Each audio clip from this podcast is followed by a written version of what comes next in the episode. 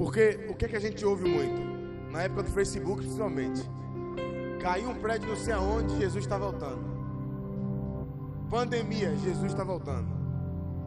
Explodiu uma bomba não sei aonde, Jesus está voltando. Gente, hoje mais precisamente a gente vai falar sobre estes. O texto que dá origem, a, texto que a partir de uma, uma interpretação equivocada dá origem a essas falas. E uma das coisas que a gente precisa ter em mente é o seguinte: Jesus está sentado em um trono. Se a expressão Jesus está voltando significa que há uma promessa de que ele vem, de que haverá uma segunda vinda, legal. Mas se Jesus está voltando, é corre porque ele está vindo agora, não é verdade. Jesus não está vindo agora e Jesus não pode vir a qualquer momento, como a gente ouviu a vida toda. Deus tem uma agenda, Deus tem um plano e o plano de Deus tem que ser cumprido. Ok?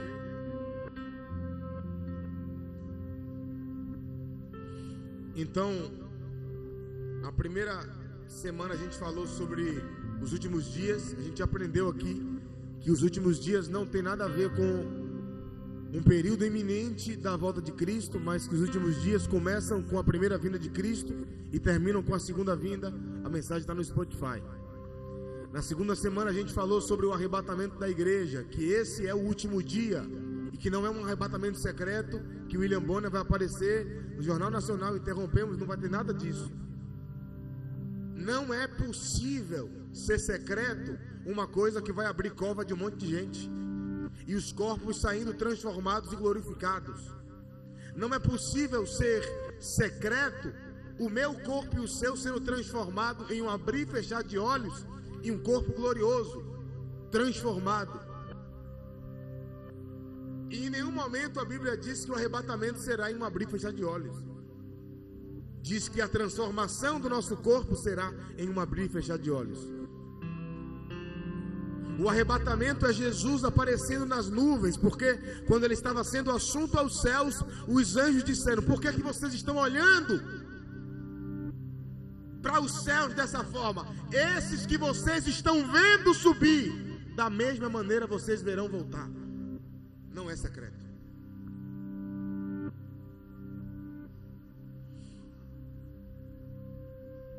Na terceira semana a gente falou sobre o milênio o Rildo, que é o milênio, basicamente, é a era do reino de Deus, é o que nós estamos vivendo agora. Ah, Rildo, como é que eu entendo isso melhor? Spotify. Acabei de postar neste instante essa terceira mensagem. E agora a gente vai falar sobre Mateus 24. Vou chocar você um bocado hoje. Vou. Pode ter certeza que eu vou.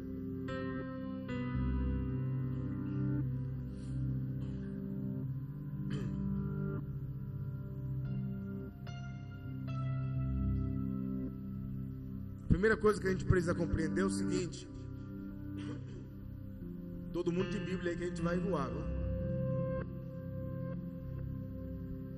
Esqueci meu, meu iPad, botei para carregar e esqueci de trazer. Só lamento. Vou pregar com o celular. Então, primeira coisa que a gente precisa entender é que Mateus 24 é um sermão que o próprio Cristo pregou o próprio Jesus está falando acerca daquelas coisas, sabe? É Ele mesmo que está ensinando acerca daquelas coisas. Abra Mateus 24, versículo 3, que a gente vai começar agora. 24, versículo 3. Eu peço que você acompanhe para você ver o que a gente está lendo. Qual é o principal erro dos cristãos atuais.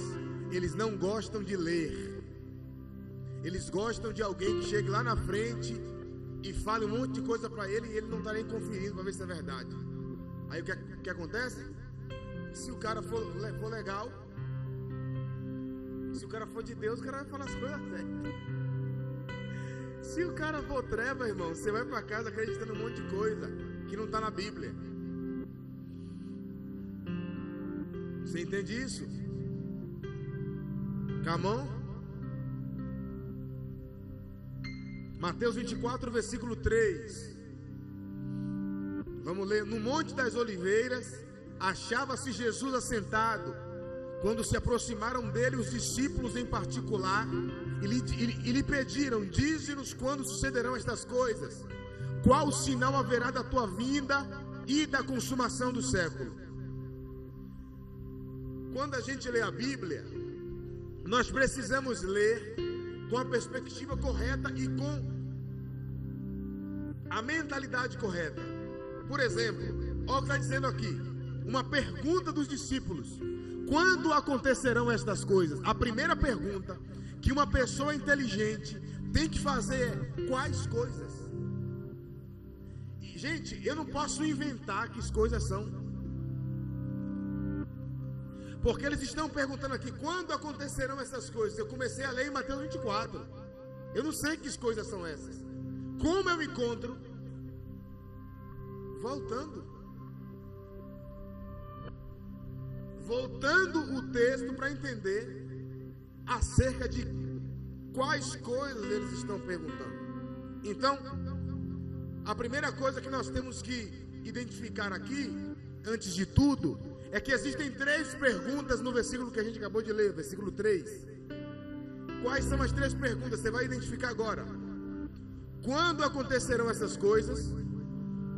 Qual sinal haverá da tua vinda e da consumação do século?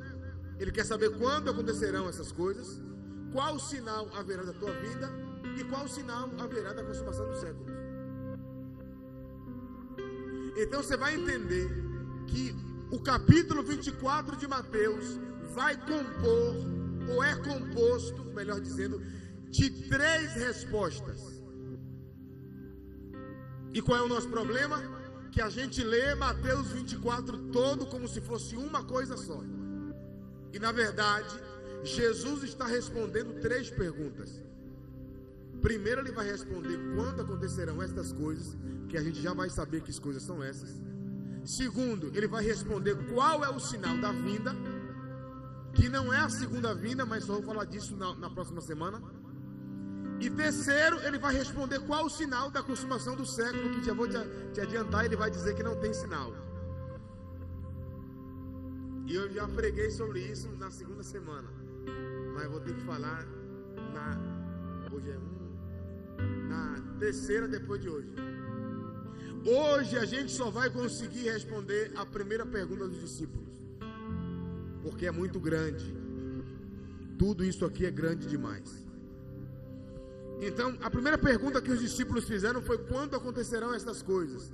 E a gente vai responder só isso aqui hoje. Então, tudo que eu falar hoje aqui não tem nada a ver com nenhuma outra coisa a não ser com quando acontecerão estas coisas. Só isso. Então, como eu havia dito, a gente não pode especular que coisas são essas. Nós precisamos entender o contexto, voltar para entender do que é que eles estão falando, para compreender o que é que está na cabeça de Pedro, de Tiago, de João, de Mateus, de Bartolomeu, de Filipe, de Natanael? O que é que está na cabeça deles quando eles perguntam sobre isso?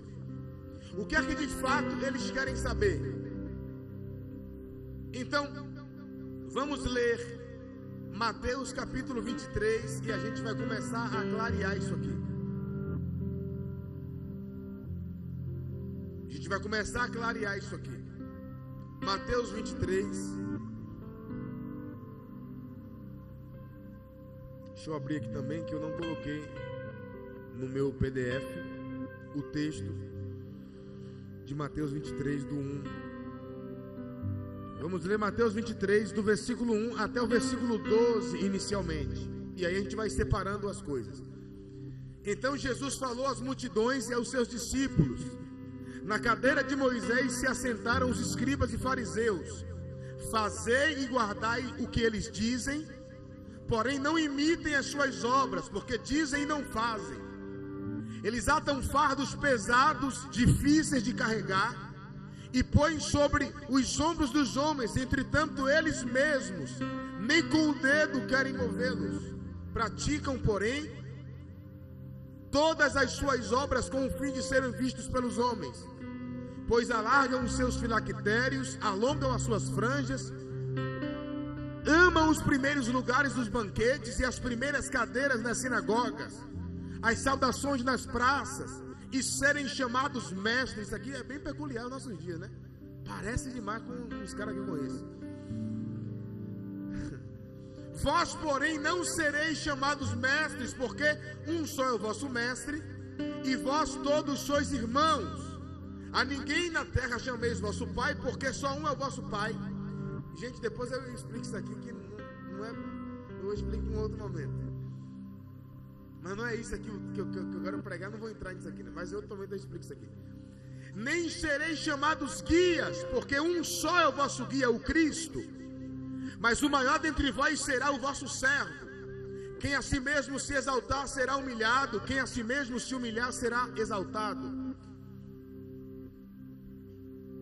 Jesus, nesses versículos que a gente leu aqui, está fazendo uma denúncia aos líderes religiosos da época, hipócritas, falsos, pregavam, não viviam o que pregavam, atavam fardos difíceis de carregar e eles não viviam aquilo que eles diziam. Eu estava conversando com alguns amigos, e eu não vou citar nomes, está sendo gravado, uma vez, e a gente estava falando sobre a ceia. E eu falei assim, Eric, eu falei, cara, é, vocês têm consciência que vocês estão ensinando errado sobre a ceia, né? Ele falou, cara, a gente tem. Mas é que o povo só funciona assim. Então, assim, não, não se engane. Isso aqui tem muito a ver com o nosso tempo. Não o, o, a, a, a situação específica, primária, mas essa aplicação aqui desse texto, até o que a gente leu, se assemelha muito com homens dos nossos dias. Nós vamos ler o versículo 13. Porque Jesus faz advertência a todos que estão ouvindo ele acerca dos, desses falsos mestres. Vamos ler agora o versículo 13 em diante. Do 13 até o 30. Versículo pra caramba, mas vamos ler. Ler a Bíblia para entender o que, que a Bíblia está dizendo. Ai de vós, escribas e fariseus hipócritas, porque fechais o reino dos céus diante dos homens, pois vocês não entram e nem deixam aqueles que estão a entrar aqueles que estão a entrar. Ai de vós, escribas e fariseus hipócritas, porque devorais as casas das viúvas, e para o justificar fazeis longas orações, por isso sofrereis juízo muito severo. Ai de vós, escribas e fariseus hipócritas, porque rodeais o mar e a terra para fazer um prosélito, e uma vez feito, tornais filho do inferno duas vezes mais do que vós. Ai de vós guias cegos que dizeis: quem jurar pelo santuário, isso é nada. Mas se alguém jurar pelo ouro do santuário, fica obrigado pelo que jurou. Insensatos e cegos, pois qual é maior, o ouro ou o santuário que santifica o ouro? E dizeis: quem jurar pelo altar, isso é nada. Porém, quem jura pela oferta que está sobre o altar, fica obrigado pelo que jurou. Cegos, Pois qual é o maior, a oferta ou o altar que santifica a oferta? Porquanto quem jurar pelo altar, jura por ele e por tudo que sobre ele está. Quem jurar pelo santuário, jura por ele e sobre tudo que nele está. E quem jurar pelo céu, pelo trono de Deus e por aquele que está no trono assentado. Ai de vós, escribas e fariseus hipócritas, porque dais o dízimo da hortelã e do endro e do cominho, e tendes negligenciado os preceitos mais importantes da lei: a justiça, a misericórdia e a fé. Deveis, porém, fazer estas coisas sem omitir aquelas guias cegos que comam mosquitos e engolem camelos.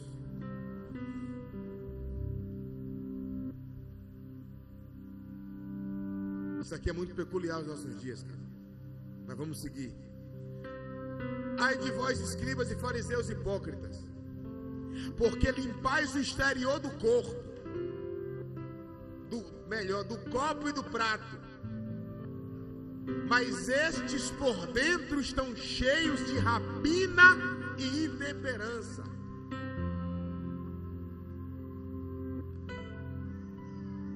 Fariseu cego, limpa, limpa primeiro o interior do copo, para que também o seu exterior fique limpo. Ai de vós, escribas e fariseus hipócritas, porque sois semelhantes aos sepulcros caiados, que por fora se mostram belos, mas interiormente estão cheios de ossos de mortos e de toda a imundícia. Assim também vós exteriormente pereceis, pareceis justos aos homens, mas por dentro estáis cheios de hipocrisia e iniquidade. Ai de vós, escribas e fariseus hipócritas, porque edificais os sepulcros dos profetas, adornais o túmulo dos justos, e dizeis: se estivéssemos vivido nos dias dos nossos pais, não teríamos sido seus cúmplices no sangue dos profetas.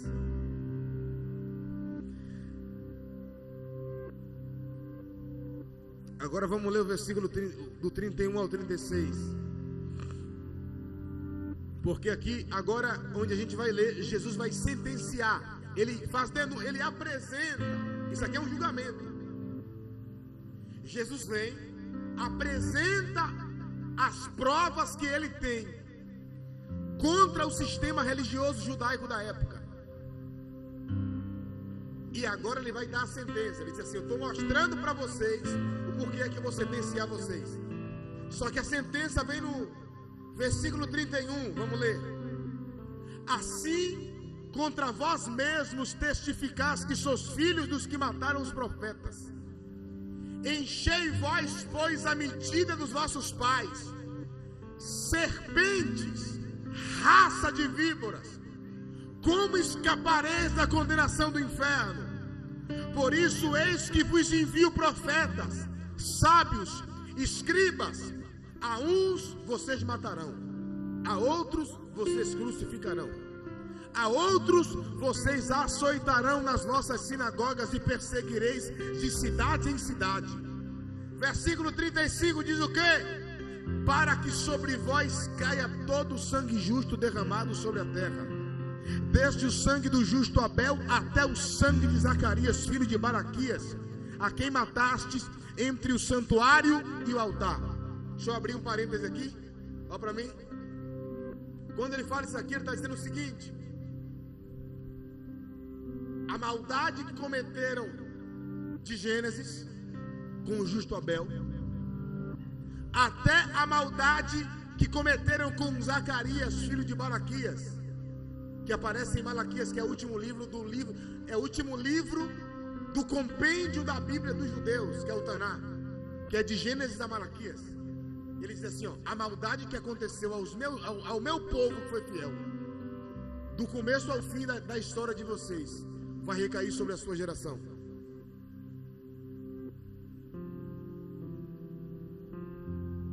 Trinta e seis. Você tem que ler isso aqui. O 36. Em verdade vos digo que todas essas coisas hão de vir sobre a presente geração. Olha para cá. Jesus está dizendo que isso aqui, que a gente acabou de ler, e a sentença que ele deu, vai acontecer sobre a geração que está ouvindo ele falar isso. Só que o que choca os discípulos a, e, e os leva a fazer essa pergunta, não é isso não. 37. Vamos ler o 37.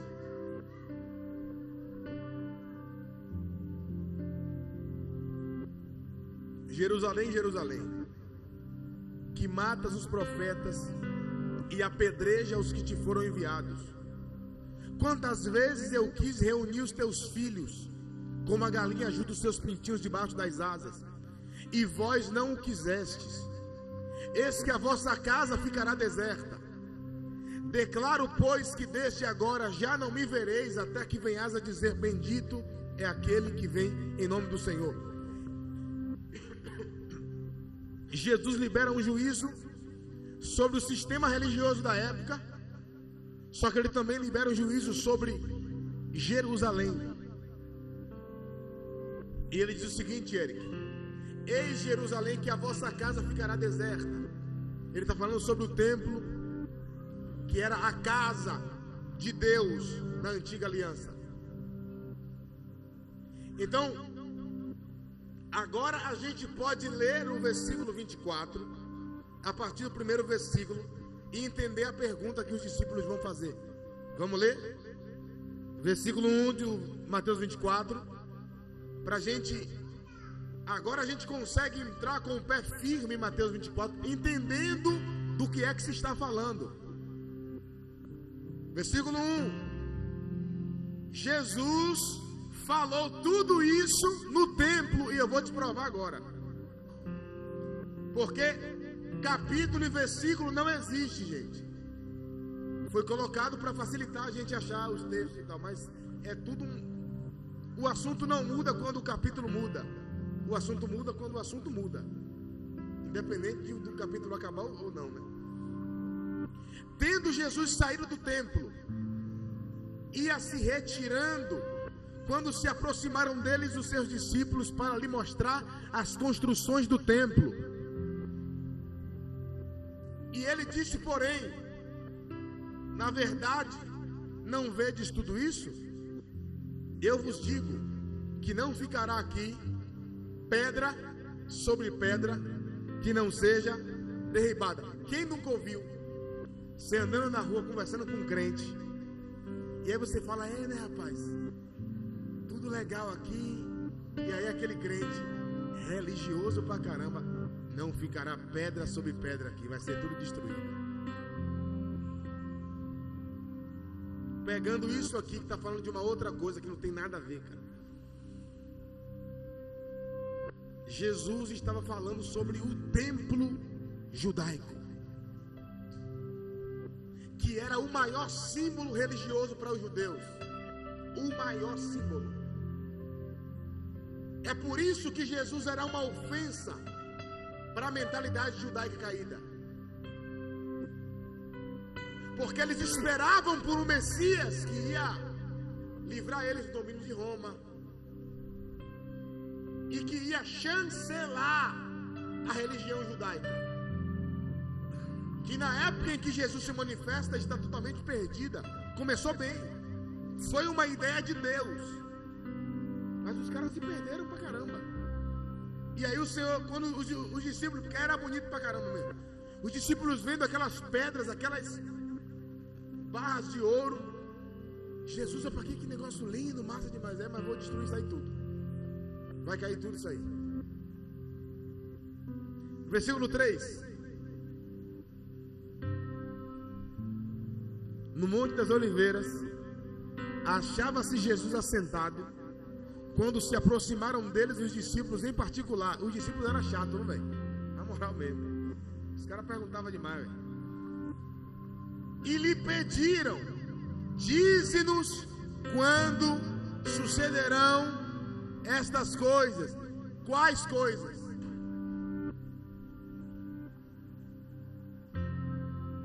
Jesus, quando é que vai cair o seu juízo contra os fariseus? Estão querendo já, né? Quando é que Jerusalém vai cair? Quando o templo vai cair? Agora a gente vai ver Jesus respondendo a pergunta deles. Vamos? Vamos ver? Quem quer ver? Eu quero ver.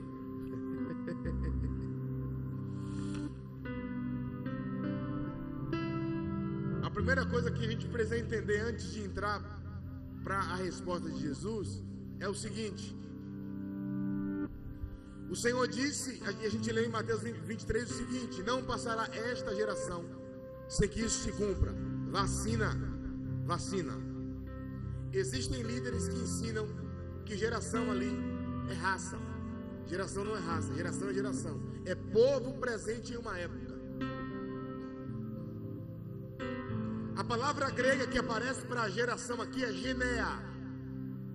Que aparece 37 vezes no Novo Testamento. E nenhuma das vezes aparece como raça. Todas as vezes aparece como povo que viveu em um tempo. E o bom é que o povo dessa igreja tem a Bíblia Strong e dá para conferir. Mas um dos textos que aparece a palavra Gineia é Mateus 1,17. Não precisa abrir que eu, que eu vou ler. Fica aí em Mateus 24. De sorte que todas as gerações, Genéia, desde Abraão até Davi, são 14. Falando de tempo. Porque Davi e Abraão são da mesma raça. Então são 14 gerações da mesma raça. Então geração aqui não é raça. Geração é povo de um tempo. Atos 14, 16, o qual nas gerações passadas permitiu que todos os povos andassem nos seus próprios caminhos. Atos 15, 21, porque Moisés tem em cada cidade, desde tempos, tempos aqui, Genéa, desde gerações antigas, os que pregam nas sinagogas, onde é lido todo sábado a lei. Só para você entender uma coisa, geração, quando Jesus disse aqui, ó, não passará a presente geração sem que tudo se cumpra. Ele está dizendo assim, ó, Pedro, Tiago, João, Bartolomeu, tá, vocês estão me ouvindo aqui? É no tempo de vocês que essas coisas irão acontecer. Só que beleza, no tempo de vocês é, é amplo, né? Dependendo da idade que você tiver. Pô, tenho 23 anos, é na minha geração, beleza. Eu posso ter 70 anos e ver isso. Tá, Jesus, então me fala quando é especificamente que vai acontecer. Entende? Sim ou não? Então, vamos ver as respostas. Versículo 4 de Mateus 24. Vamos, vamos ler, vamos começar. Isso aqui é detox, gente. Isso aqui é detox. Rio do porquê falar sobre escatologia. Por que falar sobre escatologia? Lindo, lindo, lindo és. Para mudar a nossa perspectiva sobre os dias vindouros. Eu peço que você olhe para mim agora para lhe dizer uma coisa e você não esquecer nunca mais. O que a Bíblia apresenta não é a terra sendo destruída como sinal para Jesus voltar. Que a Bíblia apresenta é a igreja restaurando a sociedade para que ele venha.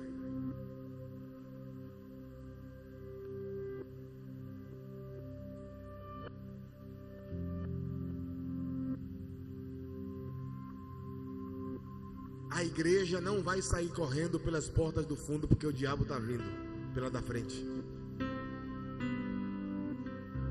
O que a Bíblia diz é diferente, é que a igreja está avançando e o reino das trevas está recuando. E é por isso que Jesus disse que as portas do inferno não prevalecerão contra a igreja. Espera aí, porta.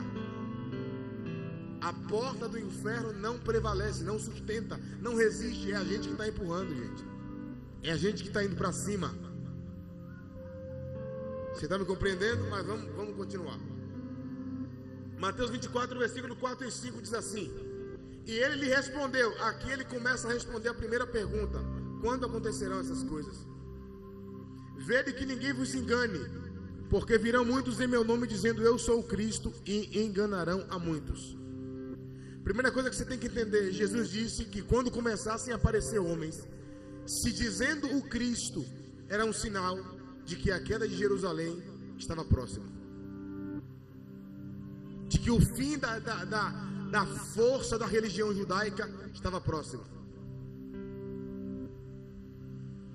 Mas por que é que esses homens iam se levantar, gente? Jesus alvoroçou as cidades judaicas. E está todo mundo, até os discípulos, esperando ele puxar a espada, matar o imperador de Roma, tomar o trono e escravizar todo mundo. O que é que ele faz? Morre. Morre e diz assim: O meu reino não é desse mundo, não, cabeção. Meu reino é outra parada. É uma outra coisa superior. Então o projeto dos judeus era era tá chegando minha vez de dominar o mundo. Babilônia dominou, Medo-Persa dominou, os sírios dominaram. Agora Roma, agora é a nossa vez, tá chegando, o Messias chegou, vai, vai quebrar agora. Inclusive quando Judas entrega Jesus, ele não quer trair. Ele quer suscitar uma guerra civil. Porque, pô, Jesus está com a massa do lado dele. Ao ponto que quando, e quase Judas conseguia, quando Malco vem prender Jesus, Pedro saca a espada e corta a orelha. Pedro não queria cortar a orelha, queria cortar o pescoço, gente. Só que ele errou. Ainda bem, né? Jesus olha para ele e diz assim: guarda a espada, irmão. Segura ela aí. Tinha que se cumprir, ele tinha que morrer, ressuscitar. Aí ele vai embora. Fisicamente ele vai embora. E todo mundo fica tipo assim, pô, pensei que ele era o Messias, mas ele era o Messias. Ele só não, ele só não, ele só não é o Messias, na, o Messias na perspectiva que os judeus esperavam. Ao ponto que a maioria deles ainda estão esperando. A maioria dos judeus, os judeus ortodoxos, não reconhecem Jesus como o Messias. Já vou falar de uma coisa que não tem nada a ver. Mas a Bíblia diz que a igreja, nesses dias que nós estamos vivendo, andará em um poder tão precioso que vai começar a provocar ciúmes em Israel, para que eles despertem e reconheçam o Messias, Cristo como o Messias. Lá, alguém. A igreja vai andar em um nível de glória tão poderoso que os judeus não poderão mais dizer que Jesus não é o Messias. vou lhe dizer uma coisa: isso já está acontecendo de forma bem minuciosa. Tem uma, uma, uma, uma uns vídeos de Todd White em, em, Jerusalém, o rasta. Ele rasta farisão com brinco na orelha de bermuda, troncudaço andando na. Aí os judeus passaram lá, ele viu o cara mancando, ele falou, chamou o cara lá, posso orar para você? O cara.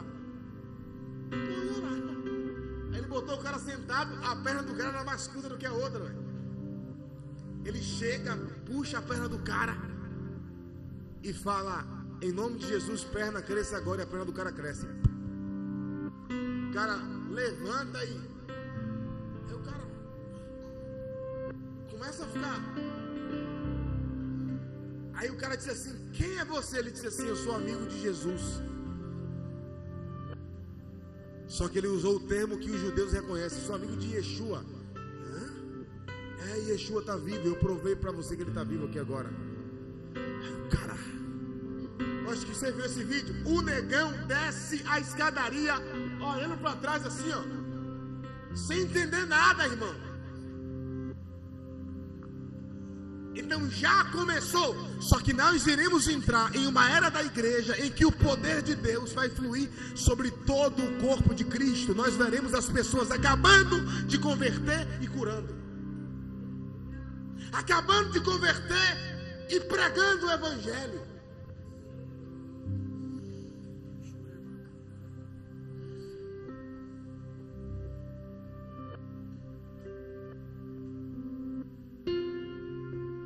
Mas então, quando Jesus morre, ressuscita e assunta aos céus, eles ficam agora procurando um Cristo,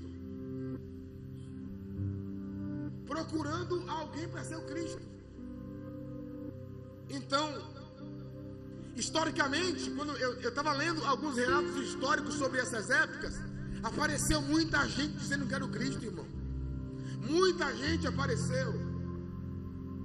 Então, Jesus estava cantando a pedra quando ele disse para os discípulos: Ó, oh, vou logo dizer para vocês: o povo vai ficar disperso, procurando o Messias, e vão aparecer vários impostores dizendo ser o Messias. Esse é um dos sinais de que Jerusalém está perto de cair. Eu vou ler uma nota que eu escrevi aqui.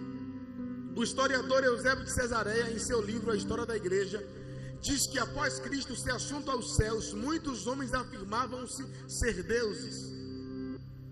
O livro O Evangelho do Reino de Charles Spurgeon cita que um grande número de impostores surgiram antes da destruição de Jerusalém, afirmando serem o Cristo.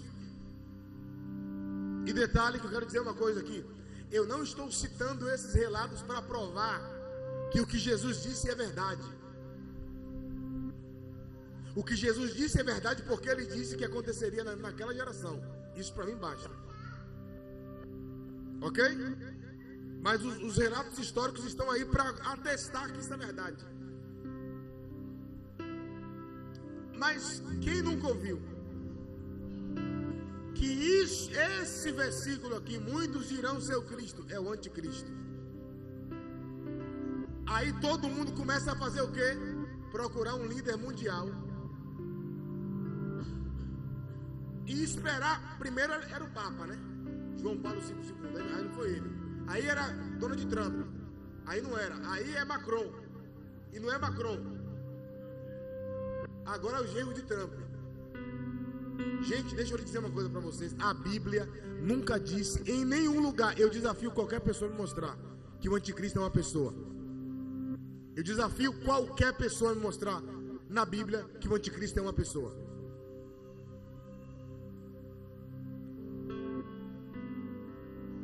A única pessoa a falar sobre o anticristo é João. E ele diz que o anticristo é um espírito responsável por trazer falso ensino para a igreja.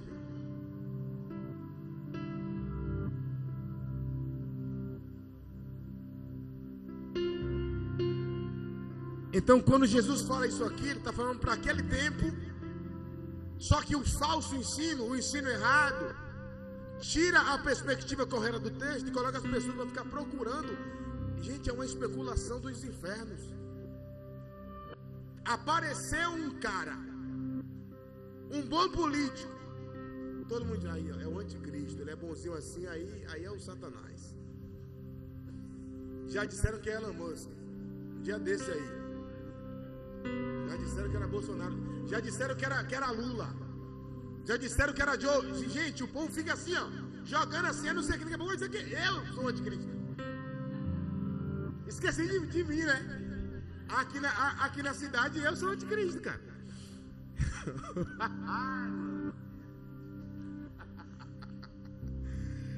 então entenda uma coisa. Jesus estava falando de uma coisa que aconteceu em sua época. Apareceu um monte de gente dizendo que era o Cristo, que era o Messias.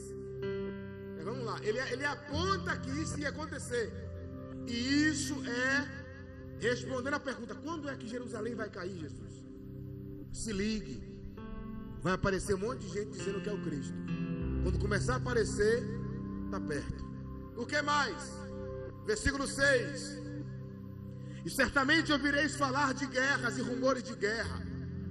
Vede que não vos assusteis, porque é necessário assim acontecer, mas ainda não é o fim. Quando apareceu a guerra da Ucrânia, Jesus está voltando. Primeira guerra mundial, Jesus está voltando. Segunda guerra mundial, Jesus está voltando. Jesus não voltou ainda. E aqui eu quero que você entenda uma coisa. O contexto é o seguinte, Naldo. Eric. Contexto é o seguinte. Roma havia dominado Cleberson a maior parte do mundo habitado. Por isso, Aquele período foi chamado historicamente de Pax Romana ou Paz Romana. O que isso significa? Nenhum inimigo ousava levantar-se contra Roma. Por quê? Porque os caras mandavam em tudo. Qual foi a última, vez que a gente ouviu falar de guerra de facção em Filho? Faz cinco anos, cara. Por quê? Tudo a três aqui. Tudo a três. Por que aqui tem muita guerra de facção em Salvador? Porque na rua daqui é uma coisa, na rua de cá é outra. E os caras vêm trocar pau na, na principal.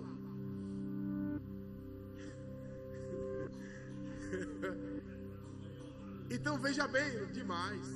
Então veja bem. Jesus está dizendo que quando começasse a se aproximar a queda de Jerusalém, iam se ouvir começar a, a falar de rumores de guerra. Não havia, gente. Você já leu a Bíblia e você viu Davi guerreando, Sansão guerreando, mas você nunca viu nos quatro evangelhos em Atos falar de guerra. Você nunca percebeu isso. E você nunca se perguntou isso. Simplesmente não existia guerra nessa época. Nada de guerra. Era o período histórico chamado de a paz romana. Eles tinham dominado tudo, irmão. E aí Jesus disse: Quando estiver se aproximando a queda de Jerusalém, vocês não começaram a ouvir sobre rumores de guerra. E eu quero ler uma coisa que eu coloquei aqui.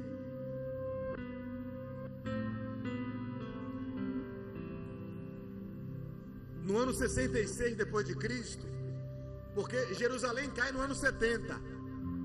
Rildo, como é que você sabe disso? Leia a história dos Hebreus, que é de Abraão até a queda. Rodolfo tem esse livro físico. É de Abraão até a queda de Jerusalém.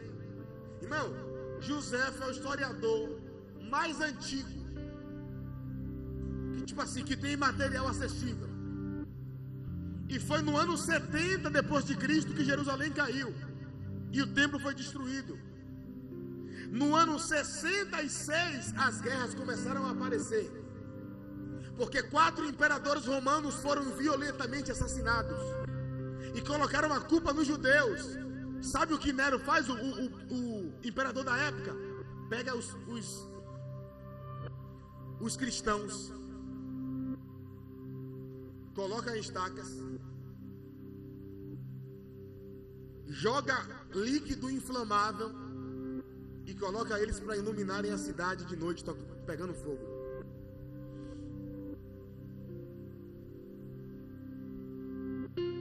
Nessa época, 50 mil judeus foram mortos em uma guerra civil que irrompeu. Os rumores de nova rebelião começaram a surgir nessa época cumprindo aquilo que Jesus havia dito. A paz romana começou a ser abalada, porque Jerusalém estava prestes a cair. E Jesus disse que quando isso estivesse prestes a acontecer, eles começariam a ouvir sobre os rumores de guerra. Então a guerra da Ucrânia não tem nada a ver com a volta de Jesus. E quando ele fala de rumores de guerra, ele está falando sobre a queda de Jerusalém, que já aconteceu. Vamos seguir. Fome. Roma era um império tão forte que não existia necessidade. Ninguém passava fome. Tipo, assim, não tinha, até o mendigo tinha que comer. Ao ponto que os, os que mendigavam tinham uma capa dada pelo, pelo Estado para mendigar. Era tipo um, um subsídio do governo, um auxílio. É por isso que quando Bartimeu levanta, que ele, ele grita, né? Mendigando, Jesus, filho de Davi, tem misericórdia de mim. Quando o povo disse, cala a boca, ele gritou mais alto, Jesus, filho de Davi, tem misericórdia de mim. Aí vem os discípulos, ele está mandando te chamar. Ele dá um salto, solta a capa e corre para Jesus. Porque ele sabia que ele tinha encontrado um homem que ia mudar a vida dele. E que ele não ia precisar mendigar nunca mais. Então não era peculiar fome. Aí Jesus vem e diz que ó, outro sinal da queda de Jerusalém é haverá fome em muitos lugares.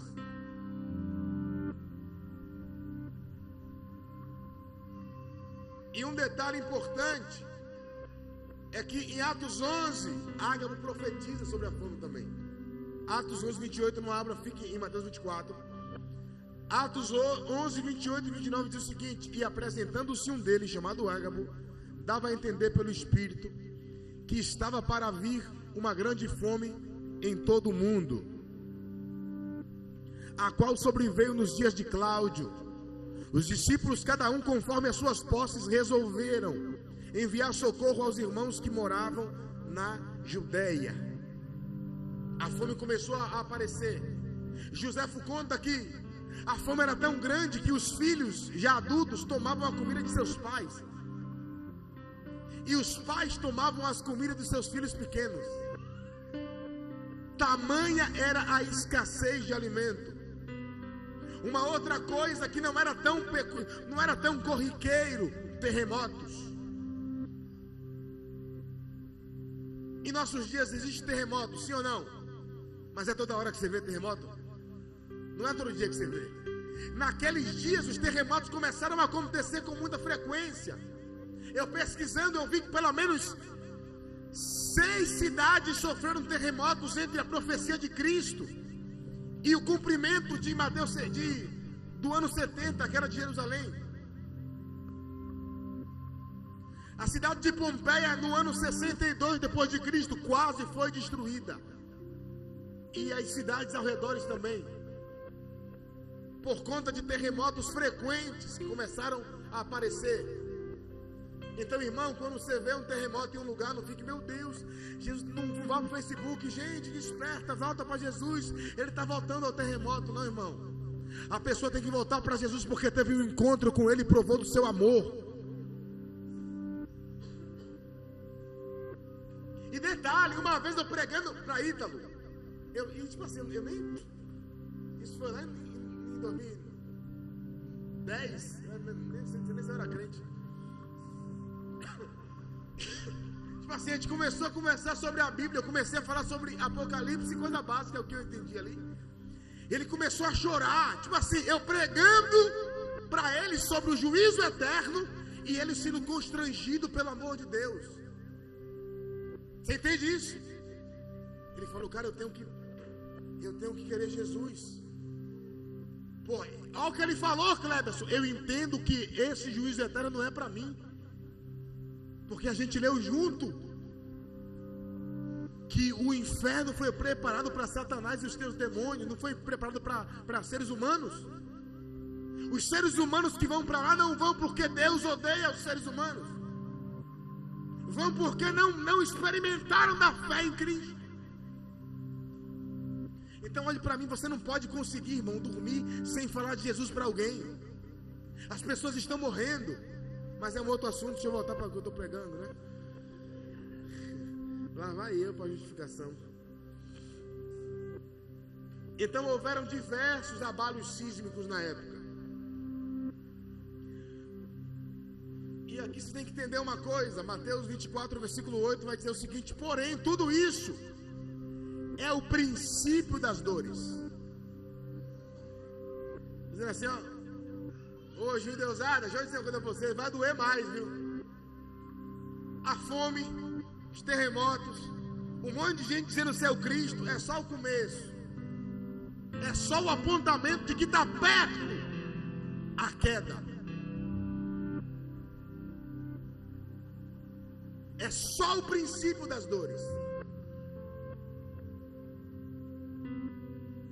E é muito comum as pessoas no geral, sendo crente ou não, olhar para esses acontecimentos que a gente está tá lendo aqui e dizer: Meu Deus, não está acabando, está destruindo tudo, está acabando com tudo. Jesus está voltando, e na verdade isso se, se refere não à volta de Jesus, mas à resposta da primeira pergunta: quando acontecerão estas coisas? Quando é que você vai julgar os líderes falsos? Quando é que você vai julgar Jerusalém? E aí ele vem respondendo. E quando ele vem respondendo, ele chega no versículo 8 e diz: É só o princípio das dores. Quando ele acaba de falar disso, que é para os judeus, em geral, começa a falar algumas coisas agora peculiares à igreja, porque você tem que entender uma coisa: a igreja do primeiro século era judaica.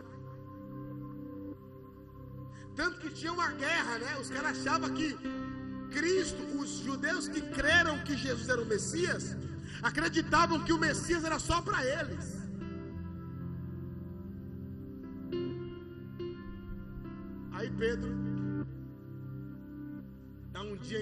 Cima do, da laje, orando.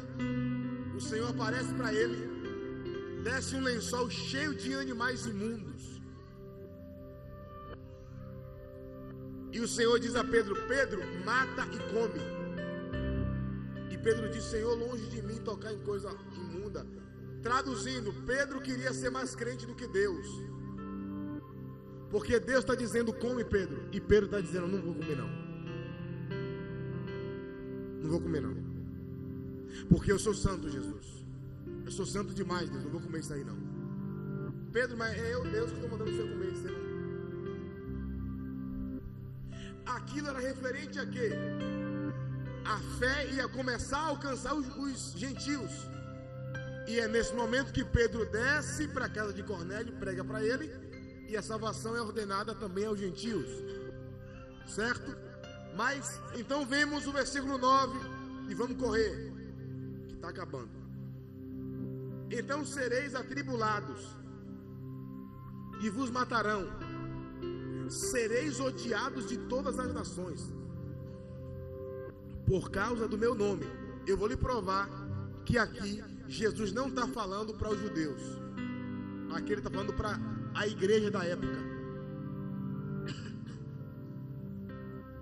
Dizendo assim: ó, vocês que estão me perguntando aqui, vocês vão ser perseguidos, véio. inclusive pelos judeus. Por que Jesus? Por causa do meu nome. Por causa do meu nome.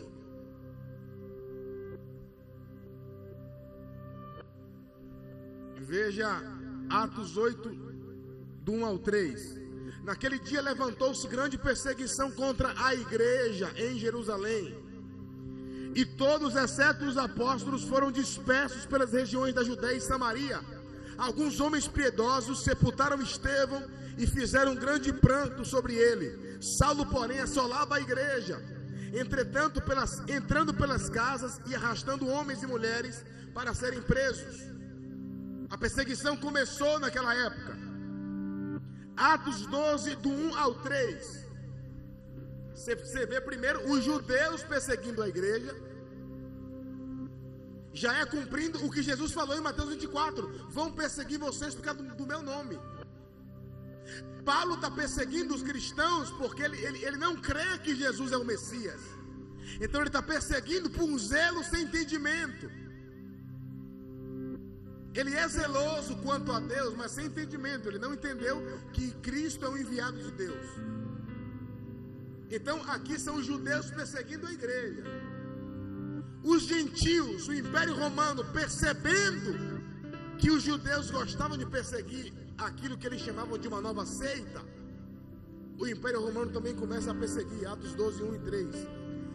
Por aquele tempo mandou o rei Herodes prender alguns da igreja para os maltratar fazendo passar a fio de espada Tiago, irmão de João, vendo ser isto agradável aos judeus, prosseguiu prendendo também a Pedro, e eram o dia dos pães asmos.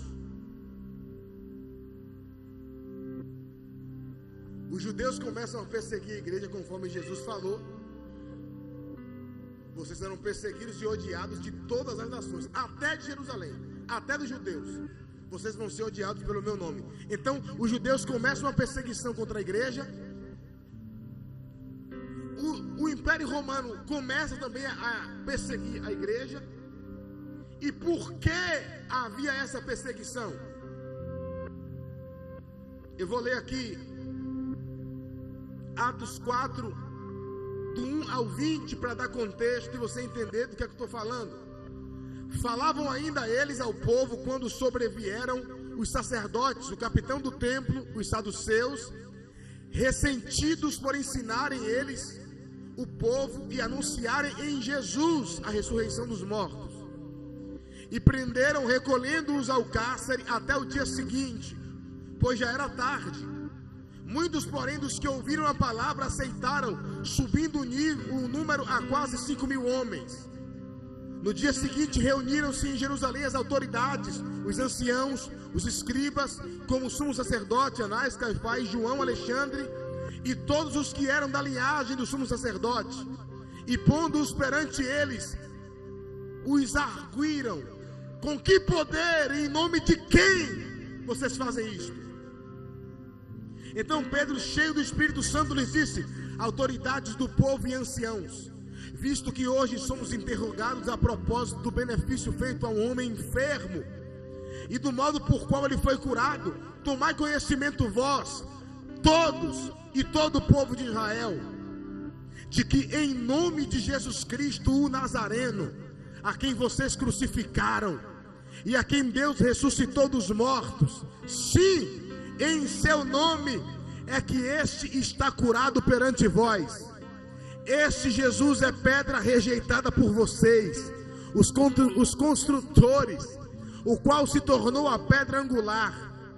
E não há salvação em nenhum outro nome, porque abaixo do céu não existe nenhum outro nome dado entre os homens pelo qual importa que sejamos salvos.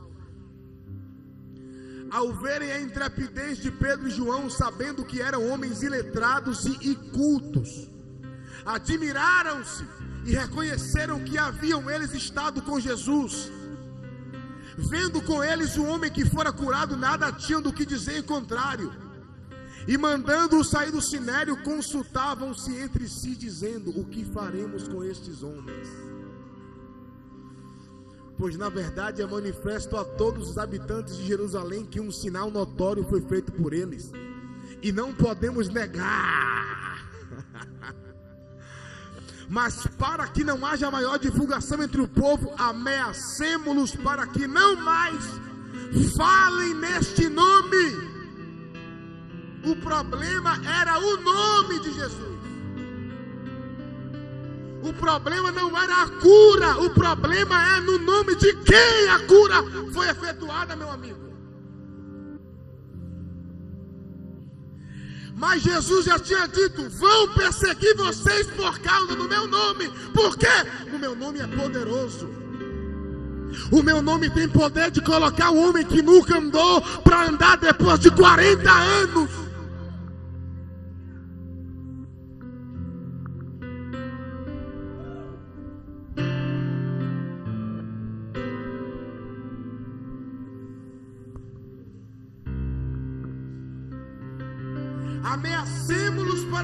Mais falem neste nome, quem quer que seja.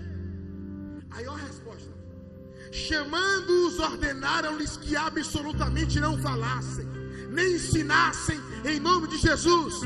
Mas Pedro e João lhes responderam: julgai se é justo diante de Deus, ouvir-vos antes a vós outros do que a Deus pois não podemos deixar de falar e nem de proclamar acerca daquilo que nós vimos e ouvimos.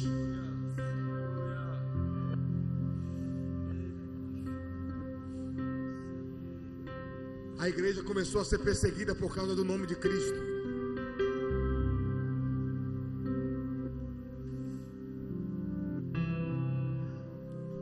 Mateus 24, versículo 10 ao 13.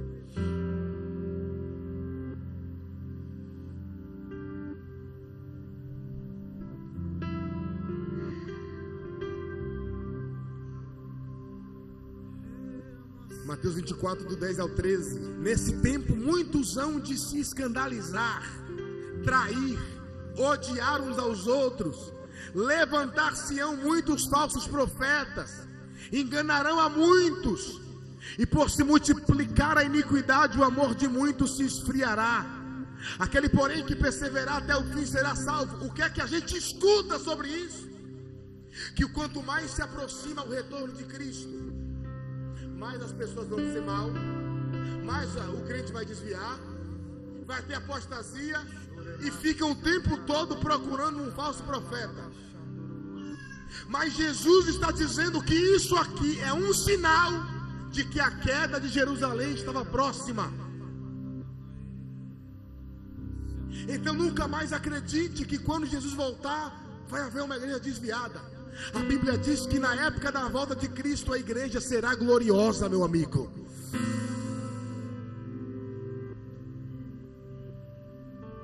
Gloriosa, poderosa não uma igreja religiosa, não uma igreja pragmática, dogmática, chata. Uma igreja poderosa sobre a terra que vai adorar Jesus em espírito e em verdade, que vai provocar ciúmes em Israel para que eles creiam e que vai pisar na cabeça do diabo. Essa é a igreja do fim, não é desviada, não é perdida, é vitoriosa, poderosa, militante, triunfante. Aleluia, Jesus. E João já estava denunciando o cumprimento do que Jesus disse naquela época. 1 João capítulo 4, versículo 1. Amados, não deis crédito a qualquer espírito, antes provai os espíritos, se procedem de Deus, porque muitos falsos profetas têm saído pelo mundo afora, naquela época já. Jesus disse assim: ó, se ligue, meu irmão, que quando Jerusalém estiver perto de cair, vão aparecer falsos profetas. Aí João começa a dizer: muitos têm saído pelo mundo afora que são falsos profetas. Naquele tempo.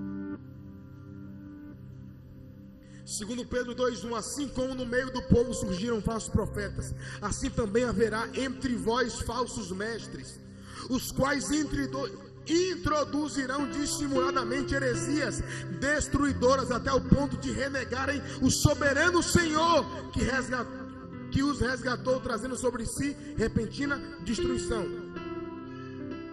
Segundo Timóteo 4, do 1 ao 5, conjuro-te perante Deus e Cristo Jesus que há de julgar vivos e mortos pela sua manifestação e pelo seu reino, prega a palavra, insta, quer seja oportuno, quer não, corrige, repreende, exorta com toda a paciência e ensino, porque haverá um tempo em que não suportarão essa doutrina.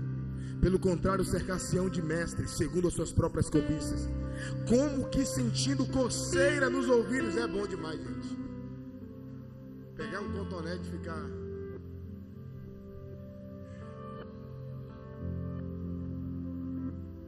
É isso que os falsos mestres fazem. Coceira no ouvido.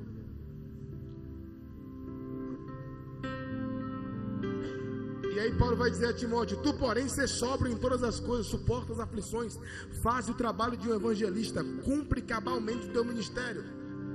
Paulo está dizendo, Timóteo, em contrapartida aos falsos mestres que já estão aí, faça o seu. Está fazendo o seu? Faça o seu. Então é um tempo em que começou a se cumprir o que Jesus falou. Falsos mestres enganando.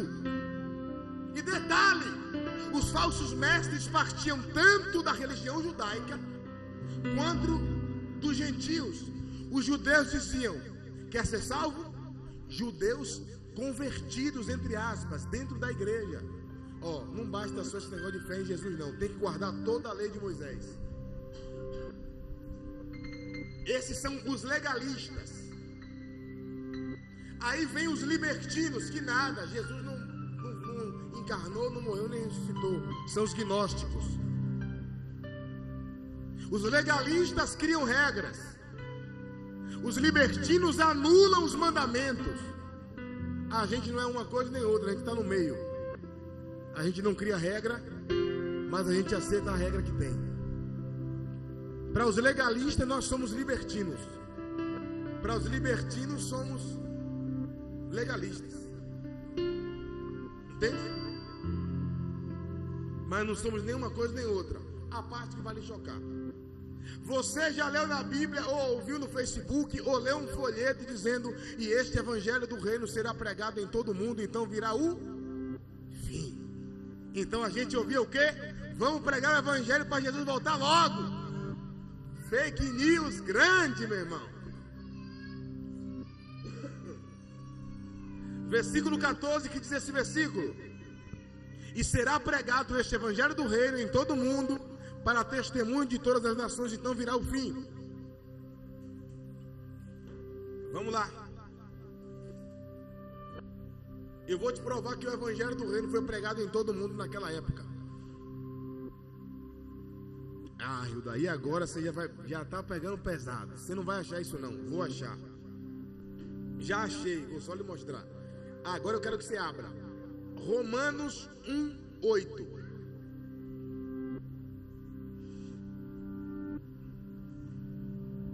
Romanos 1,8.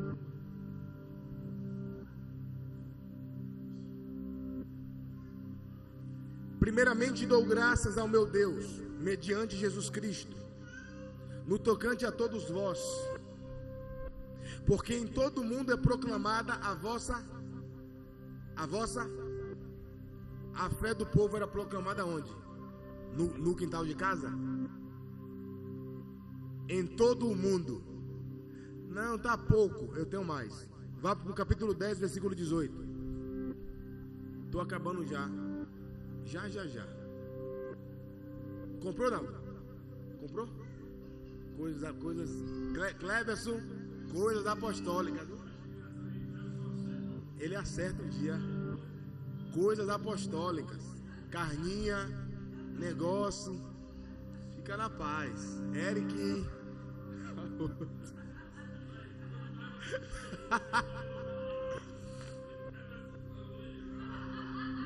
Ah, chegou no dia certo, no dia da carne.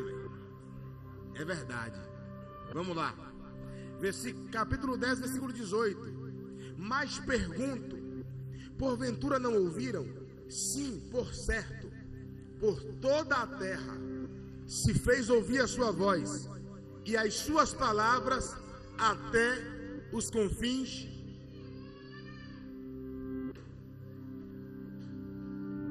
vou explicar, não tem nem explicar nada. Capítulo 16, vamos lá. Capítulo 16, versículo 25 e 26. Ora, aquele que é poderoso para vos confirmar segundo o meu evangelho e a pregação de Jesus Cristo, conforme a revelação do mistério guardado em silêncio nos tempos eternos e que agora se tornou manifesto e foi dado a conhecer por meio das escrituras proféticas, segundo o mandamento de Deus eterno, para obediência por fé entre todas. Colossenses 1 do 5 ao 6. Colossenses 1 do 5 ao 6. Por causa da esperança que vos está preservada nos céus da qual antes ouvistes pela palavra da verdade do Evangelho, que chegou até vós, como também em todo o está produzindo fruto e crescendo. Tal acontece entre vós desde o dia em que ouvistes e entendestes a graça de Deus na verdade. Colossenses 1, 23, vamos lá. Se é que permaneceis na fé, alicerçados e firmes, não vos deixando afastar da esperança do evangelho que ouvistes e foi pregado a toda criatura debaixo do céu e do qual eu, Paulo, me tornei ministro. Detalhe: quando os crentes, Eric, chegam na casa de Jason, o povo daquele lugar disseram assim: Ei, chegaram a nós aqueles que estão colocando o mundo de cabeça para baixo.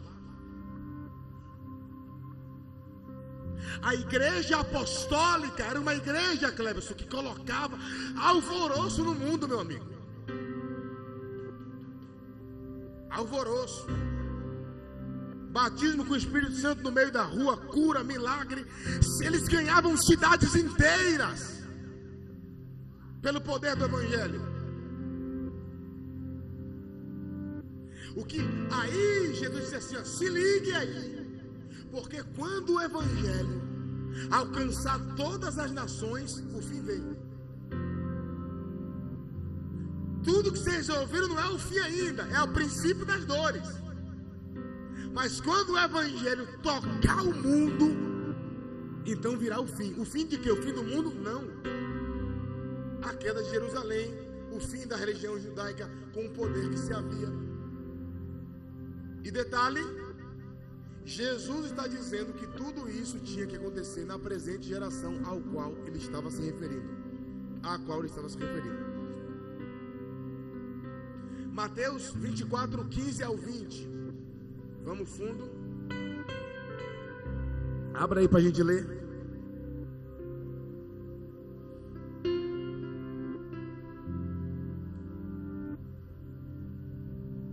ajuda muita informação para gravar. Por isso que vai para o Spotify, para você ouvir mil vezes. Quando, pois, virdes o abominável da desolação. Aqui ele está dizendo o seguinte, ó. O evangelho do reino, porque é sequência. 14, o evangelho do reino pregado em todo mundo. Então virá o fim. O fim é destruição. Aí no 15 ele começa a explicar sobre a, destruição. Quando virdes o abominável da desolação, de que falou o profeta Daniel no lugar santo, quem lê entenda. Então, os que estiverem na Judéia, fujam para os montes. Quem estiver sobre o eirado, não desça a tirar de casa coisa alguma. E quem estiver no campo, não volte atrás para buscar sua capa. Ai das que estiverem grávidas e das que amamentam naqueles dias. Orem para que a vossa fuga não se dê no dia do inverno. Jesus está dizendo que quando o evangelho fosse pregado em todo o mundo, para testemunho de todas as nações, então viria o fim, e ele começa a decifrar como seria o abominável da desolação no lugar santo. O que significa isso? O exército romano sitiando Jerusalém. Ele diz assim: quando eles começarem a cercar a cidade, se você estiver na Judéia, não vai em casa buscar comida, buscar capa, buscar nada. Aqui você vai entrar e vai conseguir sair. Porque era um cerco, eles sitiavam, eles cercavam para acabar o, o alimento enfraquecer as pessoas para que elas não conseguissem lutar. Essa era a tática da época. Ok? Então ele está dizendo que a destruição iniciaria após o evangelho tocar todas as nações. Só que ao ler Mateus 24, do 15 ao 20, logo se entende o que?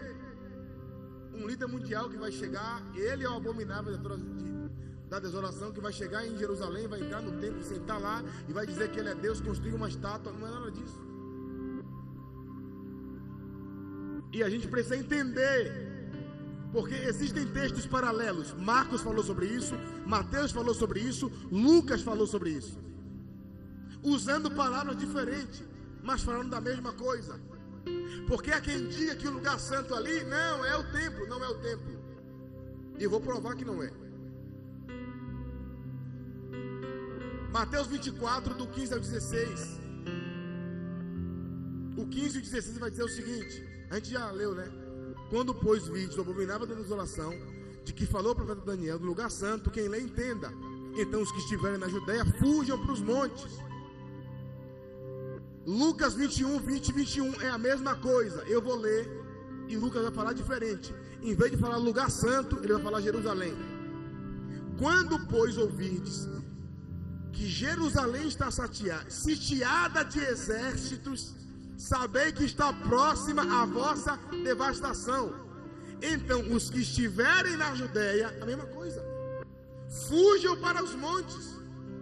Os que se encontrarem na cidade, retirem-se. E os que estiverem nos campos, não entrem na cidade.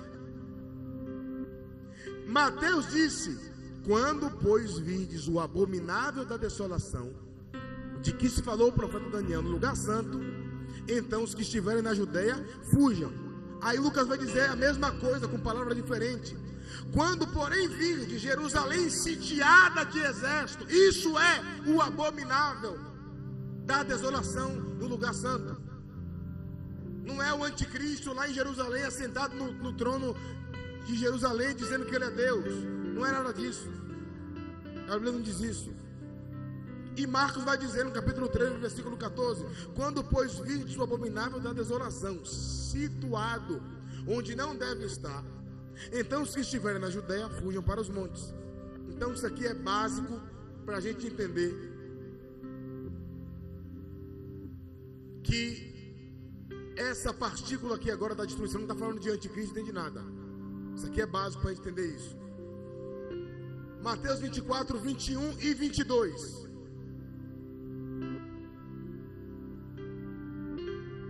Mateus 24, 21 e 22.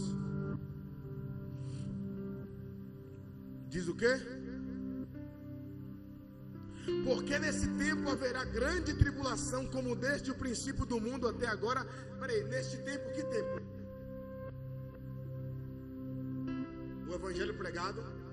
Vamos recapitular, né? Neste tempo, que tempo? Princípio das dores. Não é o fim ainda. Segura que tem mais. Pregação do evangelho em todo mundo. Aí vem o fim. Aí ele diz aí, pronto, nesse tempo haverá grande tribulação. Como nunca desde o princípio do mundo até agora não tem visto e nem haverá jamais. Se não tivessem aqueles dias sido abreviados, ninguém seria salvo, mas por causa dos escolhidos, tais dias serão abreviados. Não se esqueça que nós estamos respondendo a primeira pergunta: quando sucederão estas coisas? Quando isso vai acontecer? Quando Jerusalém vai cair? Aí ele começa a explicar. Se ligue, ó, princípio de dores, evangelho pregado em todo mundo. Aí vem o fim. Nesse tempo do fim haverá grande tribulação, como nunca houve. E não é o fim do mundo, era o fim daquela era da religião judaica. E você está dizendo que não vai haver uma grande tribulação mundial. Me mostre um versículo só. Se mostrar meio versículo, eu já vou pesquisar. Não tem na Bíblia, cara. O que tem é interpretação equivocada, fora de contexto, ensinando coisa errada.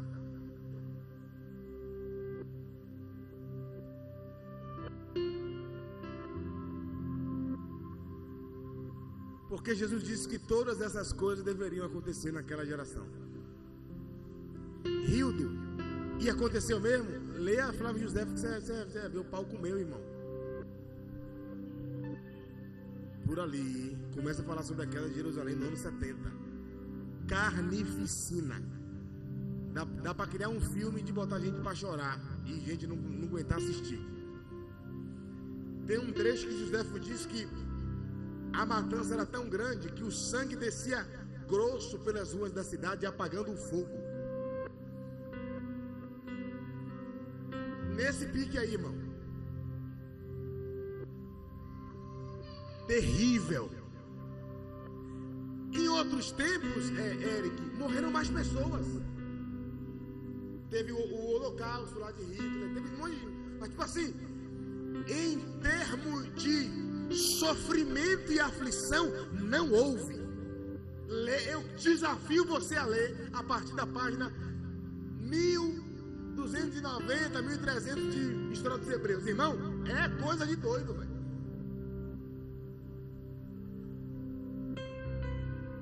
Tipo assim, ó.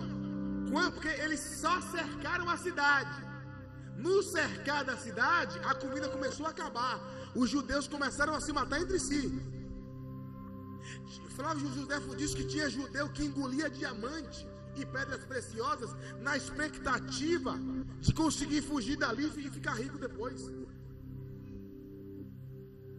Nesse tempo, José fala que começaram a, a, a as mães matar os filhos e comer. E os malfeitores, porque a mãe comeu um pedaço do filho ontem e guardou o outro, outro pedaço para comer amanhã. Os caras chegavam e tomavam um pedaço do, do, do filho da, da mãe. Do filho da mãe. Então, e pior de tudo, grande aflição para o judeu, o quê? Ver o templo cair, Jerusalém cair, irmão. Terrível demais. E não se esqueça que nós estamos falando de coisas que aconteceram naquela geração.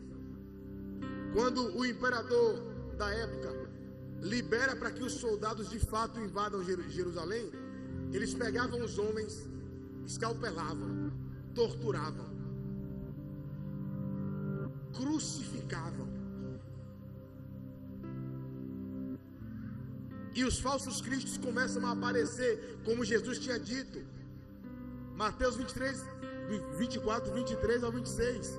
Então, se alguém vos disser, eis aqui o Cristo, ou ele ali, não acredite, porque surgirão falsos cristos e falsos profetas operando grandes sinais e prodígios para enganar até os próprios escolhidos. Vede que vos tenho dito. Portanto, se vos disserem, eis que eles terão deserto, não saiais. E ele no interior da casa, não acrediteis. Jesus, depois disso, vai dar um checkmate.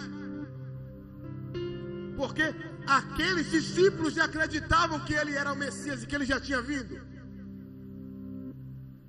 Aí ele vai dizer, versículo 27. Porque assim como o relâmpago sai do Oriente e se mostra até o Ocidente, assim há de ser a vinda do Filho do Homem. Ele está dizendo: Eu não vou aparecer em deserto, eu não vou aparecer em um lugar escondido, todo mundo vai me ver. Não vai ser como um relâmpago que aparece no céu de Simões Filho. É um relâmpago que vai cortar de uma extremidade à outra da terra. Assim será a vinda do Filho do Homem. Eu acabei hoje a primeira pergunta: quando acontecerão essas coisas?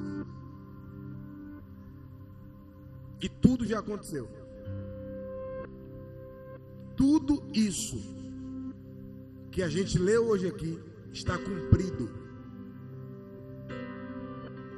E mas se o que falta para Jesus voltar não é a pregação do Evangelho, o que é que falta? Já falei. Está lá na primeira mensagem, os últimos dias, está lá. E a gente fala aqui direto. Discipular as nações. Restaurar a sociedade. A sociedade se encontra corrupta, corrompida. E o que é que é necessário? Não é você crente, eu não vou me envolver com política não, porque política é tudo ladrão. É você ir e você não roubar, se você foi chamado para isso.